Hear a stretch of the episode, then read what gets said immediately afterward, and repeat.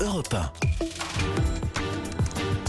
Depuis la mi-mars, vous le savez, vous pouvez poser toutes les questions qui vous intéressent concernant la pandémie en cours via Twitter ou bien sur les répondeurs de la station sur Europe 1.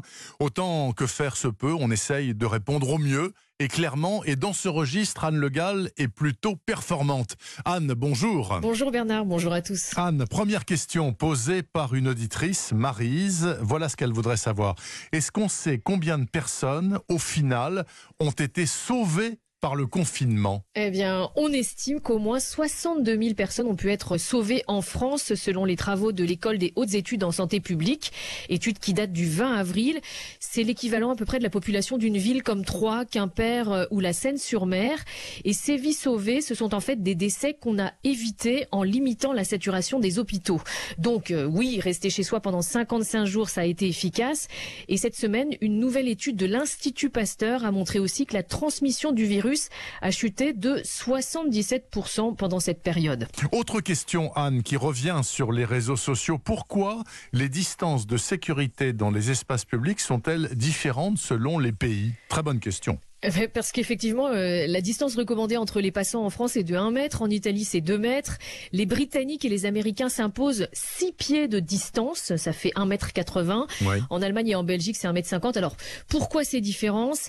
Eh bien, euh, tout dépend en fait de la façon dont on applique les recommandations officielles. La France s'est basée sur la distance minimale recommandée par l'Organisation mondiale de la santé, donc 1 mètre, et d'autres pays vont jusqu'à 2 mètres parce qu'on estime que la grande majorité des gouttelettes de salive propageant le virus peuvent effectivement se disperser dans un rayon allant jusqu'à 2 mètres. Mais 2 mètres, c'est pas non plus une garantie absolue, parce qu'en cas de toux ou d'éternuement, les postillons peuvent être propulsés dans un nuage jusqu'à environ 8 mètres. Donc, il faudrait 10 mètres. Eh ben, oui, il faudrait 8, 10 mètres. Donc, en fait, ce qu'il faut retenir, c'est que, ben, on voit bien, du coup, que ces chiffres, en fait, sont des ordres de grandeur, des repères. Un mètre euh, dans une file d'attente, c'est vraiment le minimum.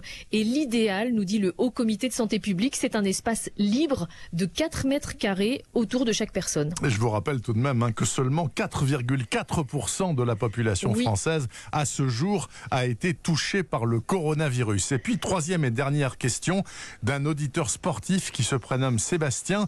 Faut-il porter un masque quand on fait du vélo ou son footing?